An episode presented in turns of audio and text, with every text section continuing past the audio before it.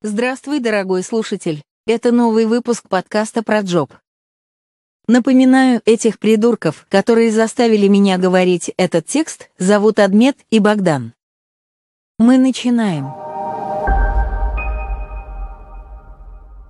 Всем привет! С вами новый подкаст э, про дизайн, про продукт, про э, цифровые продукты и все, что с ними связано, про джоб. На связи с вами Адмет и Богдан. Адмет, пожалуйста, немножко о себе расскажи. Кто ты, чем занимаешься, может быть, какой у тебя бэкграунд? А, всем привет. А, ну, чем я занимаюсь? Я на данный момент являюсь менеджером продукта в компании FruitKey Z. То есть у меня уже более трех лет опыта в менеджменте продуктов и все, что с ними связано. Ранее у меня есть бэкграунд, а, опыт работы в студии вокруг геймдева. И целом я ну, изучил, получается, свою профессию до какой-то степени, ну и решил вести свой канал. Сейчас он называется Expecto Продуктум, и я вновь его реанимировал. А, ну и в целом расскажи о себе, Богдан. Ну что ж, у меня в принципе ситуация схожая, за исключением того, что э, я ведущий дизайнер продуктов компании SmartLab. Мы, получается, с 2015 года делаем продукты, которыми пользуются крупнейшие банки Казахстана, а, университеты, и у нас на подходе запуск, а, точнее начало создания нового продукта. А, также был опыт работы в стартапах, в веб-студиях, даже в маркетинговом агентстве, а на самом-самом раннем этапе карьеры это был опыт вообще в наружной рекламе. Так что жизнь помотала, но какое-то время спустя я сделал свой выбор и теперь работаю в продукте. Здорово. Ну, давай тогда поделимся, почему мы решили вообще в целом этот канал начать. Да, на самом деле все очень просто. Я думаю, можно да, сказать о том, что э, повлияла и пандемия, и воля случая, и э, просто какие-то совпадения невероятные. То есть мы с Адметом очно знакомы с 2018 года, как-то мы пересеклись на какой-то конференции о продуктах. Э, местная конференция была маленькая, мы перекинулись парой слов, потом спустя какое-то время добавили друг друга э, в друзья на Фейсбуке. И еще год спустя, получается, что у нас там произошло в комментариях, какое-то обсуждение э, по коронавирусу, да, что-то в этом же духе. Да, это как раз мы, мы так совпало уж, что соседи, и мы как раз обсуждали а, все, что творится вокруг парка Ганди, когда еще карантин никто не соблюдал, а, и в итоге вот сейчас люди жалеют об этом. А, вот тогда как раз-таки мы перекинулись еще парой сообщений, и я начал более внимательно следить за страничкой Богдана. Ну, вернее, даже не навязчиво Facebook мне начал предлагать его в публикации и все остальное, потому что когда-то он прокомментил мой пост. И в конечном итоге я увидел, что он создал свой канал, UX-удивительные истории, или скажи лучше, как правильно это произносится. Запикивать не будем? А, ну, давай запикаем, если надо. Охуительные истории. Все так и есть на канале, именно такие истории. И а, я стал одним из первых подписчиков, а, читал, и в конечном итоге Богдан мне написал, а, и спросил, сколько будет стоить реклама на моем канале. А мой канал как раз-таки уже был заброшенный, где-то полгода я почти ничего не писал на нем, потому что в последнее время, ну, как-то не было времени начать даже а, и реанимировать. И настолько было стыдно перед подписчиками, что я думал, что если что-то начну и не буду продолжать, меня уже не простят. Это уже где-то раз в третий, наверное, было. Поэтому вот недавно решил а, сделать ребрендинг и, ну, так сказать, второе дыхание для своего канала открыть. А, и почему все-таки мы начали общаться? Так вот, на тему канала а, мы решили встретиться, пообщаться, как мы можем быть друг другу полезными. И как раз-таки это был уже во дворе, а, на дворе был июнь, и тогда уже были усиления по выходным, все заведения закрывались, и мы хотели выпить кофе но кофе было выпить даже негде. Да, все было закрыто, и, э, ну, на самом деле, скажу так, когда я писал сообщение про рекламу, и я помню то обсуждение э, в комментариях, что ты жил э, недалеко от меня, но когда я писал сообщение насчет рекламы, я помню, ты говорил, что ищешь квартиру, и я не знал, что ты там переехал или куда ты переехал, и вообще помнишь, помнишь ли ты тот разговор, и когда ты сказал, что в принципе, зачем там какая-то сумма за какую-то рекламу, давай просто выпьем кофе. А, ну, я сильно удивился, конечно, и когда мы встретились, начали обсуждать э, вообще весь какой-то свой бэкграунд, опыт, делиться мыслями и так далее. Ну, это тот момент, когда ты понимаешь, что чуть ли не наконец-то ты встречаешь человека с похожим складом ума, с похожей точкой зрения на продукты, на развитие, на процессы работы и так далее, и так далее. И, в принципе, на вот этой почве мы и решили, что почему бы и не попробовать записывать подкасты, так как, э, в принципе, в Казахстане, в том числе в Алматы, да, в городе, в котором мы живем, а, на самом деле не такое уж сплоченное комьюнити и не так много людей занимаются тем, что несут свои какие-то знания и опыт в массы. А, допустим, моя цель первая, когда я создавал канал, она была как раз в том, чтобы как можно большему количеству людей донести а, свои мысли, свой опыт, чтобы они где-то не совершали те же ошибки, что и я, чему-то научить, что-то подсказать, где-то наставить на какой-то путь не хочется говорить истины, да, но э, что-то вот в этом духе. Вот касаемо истинности, так, я когда создавал свой канал, я тогда еще понимал, что у меня не так много experience а, там, чтобы делиться им, там, быть экспертом и всем прочим, но э, поскольку контента в тогдашнем э, телеграме казахстанского сегмента настолько было мало, что, ну, мне удалось выбиться в число, там, топ-10, кажется, каналов по бизнес-аудитории, это был 18 год, а, конец 18 года, тогда еще в телеге почти никого не было. Если были, то реально специалисты с digital а или там, разработчики. А, ну, после 42 500, я думаю, аудитория Телеграма резко, резко подскочила в Казахстане. А, Это ну, точно. Суть, да, суть в том, что, получается, тогда еще создавая канал, я не претендовал на какую-то экспертность, но со временем начал понимать, что даже то, что я уже испытал, это полезно людям. То есть э, на основе фидбэков этих э, люди не наступали действительно на те же грабли, и меня это вдохновляло писать дальше. Ну и потом, помнишь, э, все равно в любом случае до пандемии было очень много всяких метапов, э онлайн, офлайн, точнее, мероприятий, каких-то конференций и так далее, где люди могли прийти, послушать, э, послушать э, людей из каких-то компаний, которые делились своим опытом проводились хакатоны, да, вот у нас часто банки какие-то проводили хакатоны, там выступал на design lab е кто угодно практически, да, с Halyk а, с колес и так далее. То есть все время какой-то был опыт experience ом, с наступлением пандемии, по сути, с начала 2020 года, а, мы просто оказались этого лишены, и сейчас, в принципе, онлайн – это наш э, верный Э, помощник и наш э, способ доносить какую-то информацию людям. То есть появились онлайн-метапы, онлайн-конференции, онлайн-марафоны. Почему бы теперь не пользоваться этой ситуацией, когда мы, сидя в своих квартирах, офисах, можем записывать подкасты, интервью, что угодно с людьми, которые работают не только в Казахстане, но и, в принципе, в СНГ, может быть, с кем-то с Европы, да, даже. То есть это прекрасная возможность, на самом деле пандемия повлияла на человечество так, что э, границы, по сути, оказались разрушены. И почему бы этим не воспользоваться? Собственно, так вот мы решили записывать подкаст, и я думаю, админ согласится с этой мыслью. Да, и да, мы заранее такой некий дисклеймер сейчас произнесем. А, дело в том, что э, мы тоже не претендуем, что мы всегда правы, а, мы свои мысли свободно выражаем. Мы делаем, на самом деле, этот подкаст по фану, то есть мы на какой-то суперкоммерческий успех не рассчитываем. А, ну, надеемся найти там людей, которым наш подкаст понравится, и все-таки там какие-то актуальные темы озвучивать. А, ну и касаемо, да, вот продолжу твою мысль, что пандемия повлияла. Дело в том, что в прошлом году мы проводили, то есть я и ребята с ProductTank а в Алматы, мы проводили meetup ы по ProductTank у и про, по product mindset у. То есть э, такие же meetup ы проводили в Астане. А, и дело в том, что в этом году уже в связи с пандемией э, эти meetup ы офлайн уже не проводят, но начали проводить онлайн.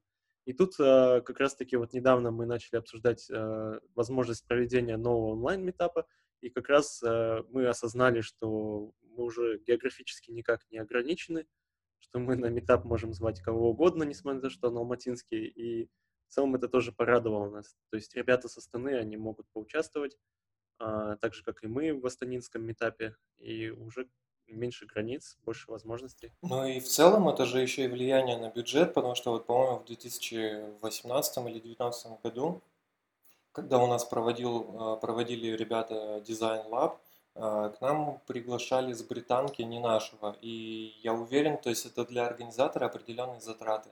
То есть как минимум на билет, на какое-то проживание, трансфер.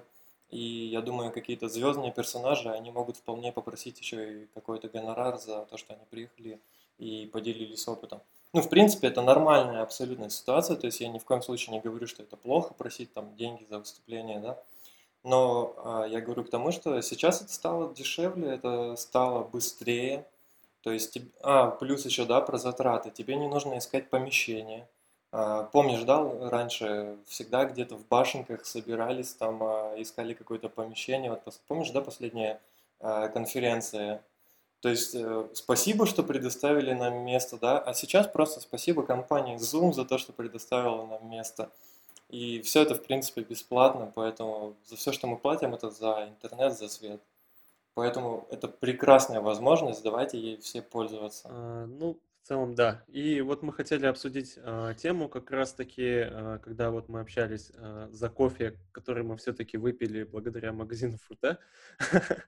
Мы на улице там сидели. Нативочка. Да, нативочка. А, дело в том, что мы обсуждали тогда, что ну, у нас опыт уже достаточно большой разный, поработали с не одним десятком людей и на, нашли такую закономерность, что бывают люди, которые включаются в продукт и начинают мыслить, будь это там разработчик или кто-то еще, неважно, но они начинают а, мыслить продуктом, что-то предлагать, обсуждать, а есть простые люди, которые, как исполнители, им нужно объяснять все дотошно, детально, но они никуда вглубь не уходят, и, как правило, ну, эти люди очень текучие несмотря на свои навыки, профессионализм, а, они менее полезны в команде, на мое мнение, а, по моему мнению. И вот а, у Богдана тоже отрезонировала эта мысль, и мы начали изливать друг другу душу. И вот в целом хотели обсудить, что есть несколько типов людей в продукте. Но тут, знаешь, даже еще можно добавить, что человек может быть отличным специалистом, просто он смотрит, допустим, не в ту сторону. Но с другой стороны, да, вот как ты говорил, это может быть э, включенный человек. И вот представьте просто ситуацию, что человек включенный, но абсолютно не в ту степь. Вот э, все, что он знает, это то, что ему нужно сделать какую-то э, работу, какой-то объем работы за какой-то период времени, и он старается это делать, но при этом это может быть абсолютно бесполезная работа. Она не принесет никакого профита вообще. И я просто вспоминаю свой опыт работы в стартапе. У нас был маркетолог, которого мы наняли а, практически с самого запуска продукта, и мне, как а, дизайнеру, нужна была статистика. А, мы подключали Яндекс Метрику, Google Аналитику, и я собирался просто смотреть, на каких этапах отваливается пользователь, что у него там по мобильной версии и так далее, и так далее. Ну, то есть самые банальные вещи, которые делает э, каждый человек в продукте, по сути. А можно и... я тебя прерву на секундочку? Вот сейчас наверняка кто-то слушает и думает, что такие дизайнеры вообще бывают, которым интересна статистика. То есть мы сейчас обсуждаем это как, это как нормальное такое. А, знаешь, есть такая боль, что есть дизайнеры, которые тоже не включены, и им как-то все равно на статистику. Ну, это может быть неплохо, то есть есть люди, которые творческим процессом обладают и э, мыслят не аналитически, а больше вот именно э, вдохновляющая такая тема у них есть, что они рисуют по вдохновению. Ну, слушай, э, я, я думаю, мы на одну тему позже это обсудим, то есть э, различия дизайнера, да, то есть здесь, если говорить именно про продуктовый дизайн, то ты должен быть включенным, тебе должна интересовать статистика, аналитика, цифры, пользователи, данные и все, все, все вот это. А, ты должен разбираться, ну ладно, все, я отвлекаюсь. Возвращаясь к нашему маркетологу, прекраснейший человек, а, желаю ему только всего самого наилучшего в любой компании, где бы он ни работал. Дай бог здоровья тому, кто его захочет нанять. Так вот, к чему я? И дело в том, что для меня было удивительно, что маркетолог, который сам настраивает всю эту аналитику, следит за этими данными, да, интернет-маркетолог, не смотрит на эти данные. То есть представьте ситуацию, есть, скажем, некая кнопка, call to action, да, кнопка с призывом к действию, которая должна просто повышать конверсию на определенное количество процентов. И она свою роль не выполняет. И, допустим, есть э, тысяча пользователей, которые не видят эту кнопку, и есть, скажем, 50 пользователей, которые видят. В процентном соотношении получается, что большая часть пользователей эту кнопку не замечает, и, соответственно, я вижу эти данные, я хочу это исправить. Это мой подход, условно, да, вот примитивно. Что делает этот маркетолог? Он не смотрит абсолютно на эти данные, но зато он может подойти к тебе и сказать, что а, давай вот здесь мы что-нибудь увеличим, потому что мне не, не нравится. Я не сторонник абсолютно вот такого подхода, то есть что значит нравится, что значит не нравится. Одно дело, допустим, когда у тебя есть какая-то насмотренность, и ты можешь объективно сказать, что вот эта штука, она там в 90% случаев не выгорит, а вот это выгорит, да, это одно дело. Но когда ты говоришь, что нужно что-то фундаментальное поменять, что по идее влияет на конверсию, да, и ты это делаешь на основе своего личного мнения, и хорошо, я его услышал. Э, в ответ на его желание я провел опрос. Я прибег просто к количественному исследованию. Я провел опрос, где 100 человек буквально в первые секунды просмотра страницы увидели и нажали на эту кнопку. Хотя еще 5 минут назад, да, условно, он хотел ее поменять. И он даже этого не услышал и все равно стоял на своем. Ведь почему? Потому что ему было непонятно. И это вот тот случай, когда сотрудник оказывается некомпетентен э, в своей области, при этом пытается залезть э, в другую область и по сути, то просто тянет продукт э, в абсолютно другую сторону, и чаще всего это приводит к тому, что продукт просто умирает, потому что там еще было так, что этого человека почему-то слушал главный инвестор, я не знаю почему, и в итоге вот мы до записи с адметом посмотрели на этот продукт, и он за три года имеет там сколько, 4000 пользователей, да, не факт, что этот человек не накручен, да, и по-моему, написано, что 500 э, партнеров, но если заглянуть в менюшку и там будут цифры, там максимум 50 наберется. То есть продукт, он не развивается, он умирает именно из-за ошибочных решений, которые основываются на личном мнении, на субъективном мнении, не подкрепленном данными, аналитикой, исследованиями. А, ну, знаешь, вообще маркетологам и продуктам, в частности, опасно мыслить вот так, то, что мне не нравится, или там, то, что я считаю, потому что, ну, один человек, он не может субъективно, он не может воспринимать а, и а, принимать на себя мнение всех пользователей продукта. И это опасно как коммерчески, так и карьерно, я думаю, а, попытаться свои мысли навязать команде, при том, что как бы ситуация на рынке может быть совсем по-другому. И да, это тоже я считаю, что некомпетентно. Но, тем не менее, давай о хорошей стороне этой темы поговорим. То есть э, вот я работаю с разработчиками, замечаю, что э, многие разработчики — это ребята, которые мыслят по большей части о именно о технических аспектах, и э, им интересно все-таки э, развивать кодовую базу, им интересно рефакторингом заниматься, э, как раз-таки им не нравится, когда они наследуют чужой код и пытаются они его переделать. То есть им по кайфу на самом деле работать с кодом. А, но бывают, как, а, бывают разработчики, которые обладают особым типом мышления, то есть им не просто кодить интересно, им интересно а, думать потому что не как с точки зрения, там, допустим, кода это выглядело бы совершенно идеально, а как с точки зрения продукта. Потому что не всегда, например, элегантные решения в коде — а, могут хорошо представлять ту или иную фичу для пользователя. То есть это, опять же, не всегда правда, но бывают такие случаи. И плюс еще э, такие э, разработчики, они будут думать тоже о статистике, им не, не нужно будет убеждать, что тот или иной дизайн это правильный дизайн или нет, им достаточно показать, что думают о нем пользователи. Когда ты проводишь юзабилити-тесты, они сами рвутся вперед и хотят посмотреть, что же об их продукте говорят люди. А, вот я считаю, что такие люди среди разработчиков, они как раз-таки наиболее софт-скилловые, и благодаря этому у них все шансы есть э, становиться тем лидами, у них есть шансы ну, получать более высокие должности. И сказать по-честному, э, если вот, допустим, мыслить о людях, включенных в продукт, по ним можно определять. Вот а, если бы ты, например, Богдан создавал свой стартап, наверняка бы ты таких людей взял в команду, а не просто исполнителей. Абсолютно, абсолютно. На сто процентов. И э, знаешь, э, помнишь этот мимасик, когда программисты изображали таким каким-то толстым, длинными волосами, в очках, прыщавый, ну такой ботаник, да, как принято было говорить.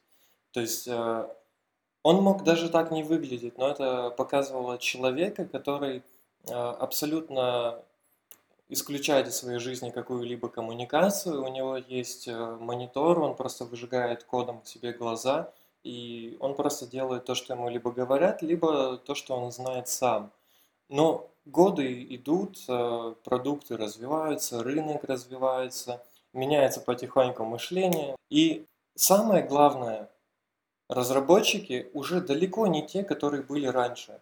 И вот знаешь, для меня, э, наверное, первым шоком стало встреча с Султаном, это разработчик, который раньше был тим лидом в Авиате, а сейчас в конкурирующей с тобой компании в Арбузе он работает.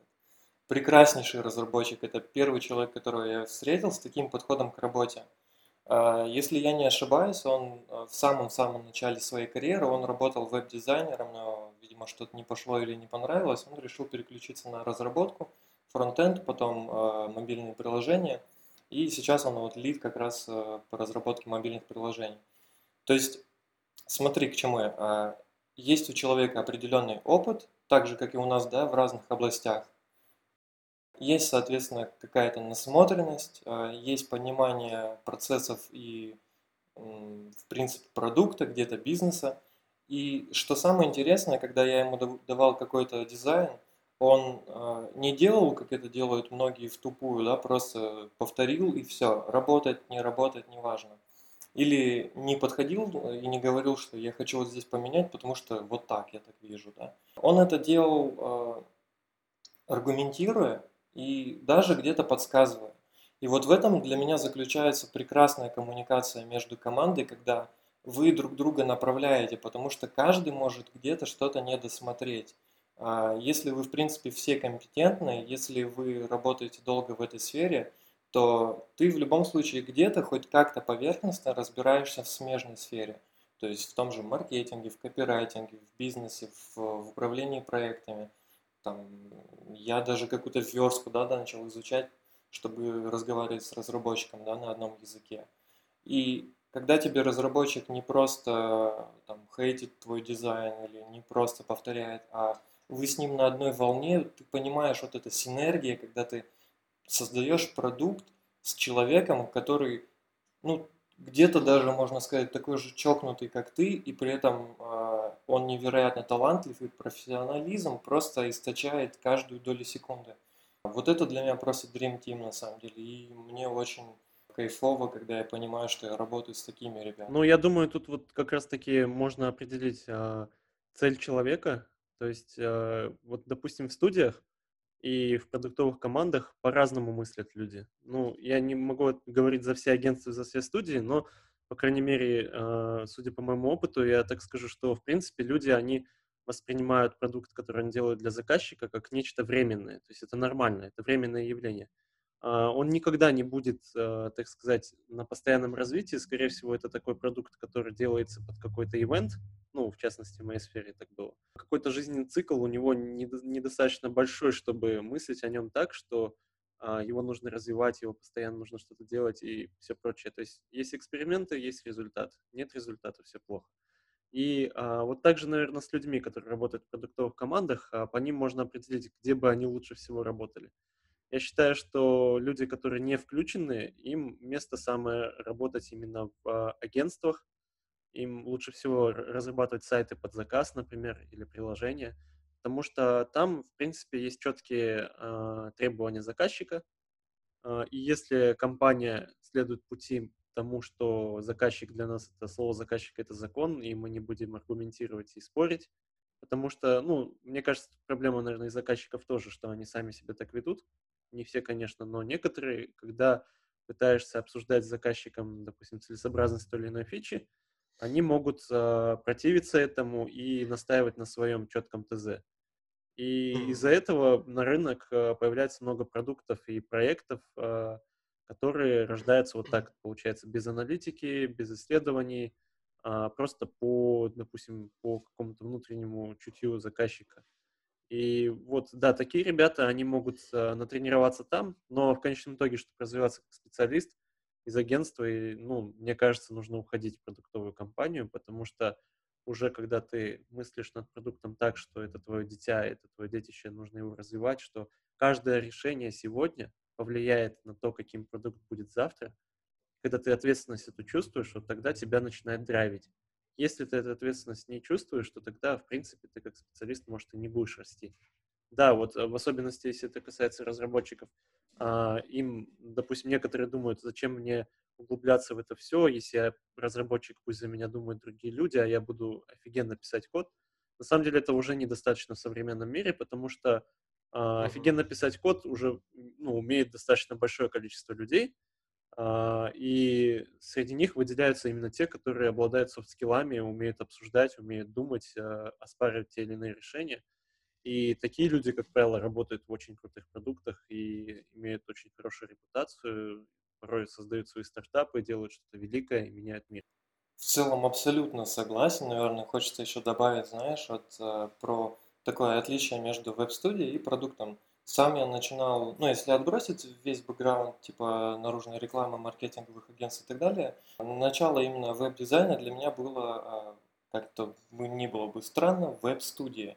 И, по сути, это конвейер, это конвейер, где ты э, пришел утром на работу, тебе скинули бриф, ТЗ, причем даже так, что ТЗ не часто, чаще всего это бриф, вообще бывало на словах передается – Опять же, из-за этого страдает коммуникация, нету понимания, глухой телефон.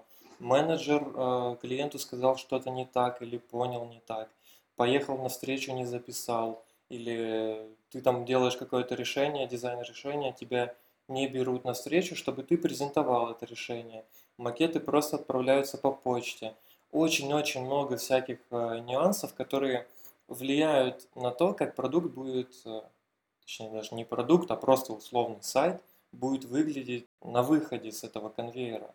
А будет выглядеть он чаще всего плохо. Почему? Потому что заказчик, он чаще всего человек простой. Он обратился к тебе как к специалисту, но при этом он хочет стоять, знаешь, вот как э, человек на стройке, он хочет говорить тебе, куда что-то вешать, куда что-то ставить и так далее.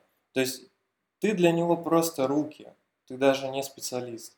И так чаще всего бывало, и я думаю, вряд ли что-то очень сильно поменялось за эти годы в студиях, так как, ну, если честно, по каким-то простым сайтам я бы не сказал, что у нас уровень там казнета очень сильно вырос. Он растет, да, безусловно, но не так, как хотелось бы. И что еще хочется сказать? В продукте тебе почему важна, допустим, аналитика, а, работа с маркетологом, допустим, да? Потому что ты ориентируешься на цифры. А что происходит в веб-студии? Когда у тебя в веб-студии есть э, разработчик, дизайнер, и представьте себе, в веб-студии есть маркетолог, а какую услугу чаще всего продвигают в веб-студии, Адмет, как думаешь? А, продукт полного цикла? Что-то в этом духе, да. SEO-оптимизация, да, точнее, как говорят люди, которые ни черта в этом не понимают. SEO-продвижение. То есть, по сути, они занимаются какой-то базовой SEO-оптимизацией, там, дай бог, если разработчик знает, что такое SEO-валидная верстка, да, дай бог, если дизайнер умеет написать какое-то слово, а не лорем ипсом, и дай бог у вас найдется контент-менеджер, который сделает вам нормальный контент на этот сайт, да, на этот лендинг, который, по идее, должен конверсию просто повысить в миллион процентов. Что делает маркетолог? Он же не смотрит на аналитику, на цифры, он же не ставит э, метки, он же не ставит цели на кнопки, да? Он просто занимается SEO-оптимизацией и, допустим, просто отчитывается, ну, сколько человек зашло на сайт. И все. И когда вы закрыли, допустим, вот наступил июль 2020 года, вы сказали заказчику, что сайт готов, вы его отдали, все, у вас уже появился следующий сайт. И поэтому все, что хочется сказать, э, я очень рекомендую все-таки э, дизайнерам начинать с веб-студий, чтобы была просто набита рука, какая-то база, но если хотите реально развития, если вы там дорожите своей работой, если вы хотите знать, как эта работа живет после того, как вы ее отдали в продакшн, то добро пожаловать в продукты, потому что здесь все это есть. Здесь у тебя есть шанс посмотреть, как э, твое решение влияет на пользователя, как твое решение влияет на бизнес. Ты можешь провести исследование и на основе этого исправить что-то, добавить. И самое главное, наверное, что важно для такой ЧСВшной профессии, как дизайнер, это получить просто приятный, хороший, позитивный фидбэк от пользователя. В целом я абсолютно согласен с тобой и считаю, что это важно знать и понимать. А, ну, в частности, например, менеджером продукта стать в студии достаточно сложно, но поработать до этого менеджером проекта, я думаю, будет полезно, потому что у продуктолога очень много обязанностей с этим связанных. А, ну, я думаю, этот подкаст уже нужно потихонечку завершать. А, мы достаточно так интересно побеседовали, я надеюсь. Ну, для нас интересно было. Вот э, посмотрим, что скажут люди. Ну что ж, я думаю, да, на этом все. Спасибо всем, кто дослушал до конца. Напоминаю, с вами был э, подкаст про продукты, про цифровые продукты, про дизайн, про управление. В будущем, я думаю, про hacking и э, все такое. Именно про джоб. С вами на связи были Адмет и Богдан. До новых встреч. До новых встреч.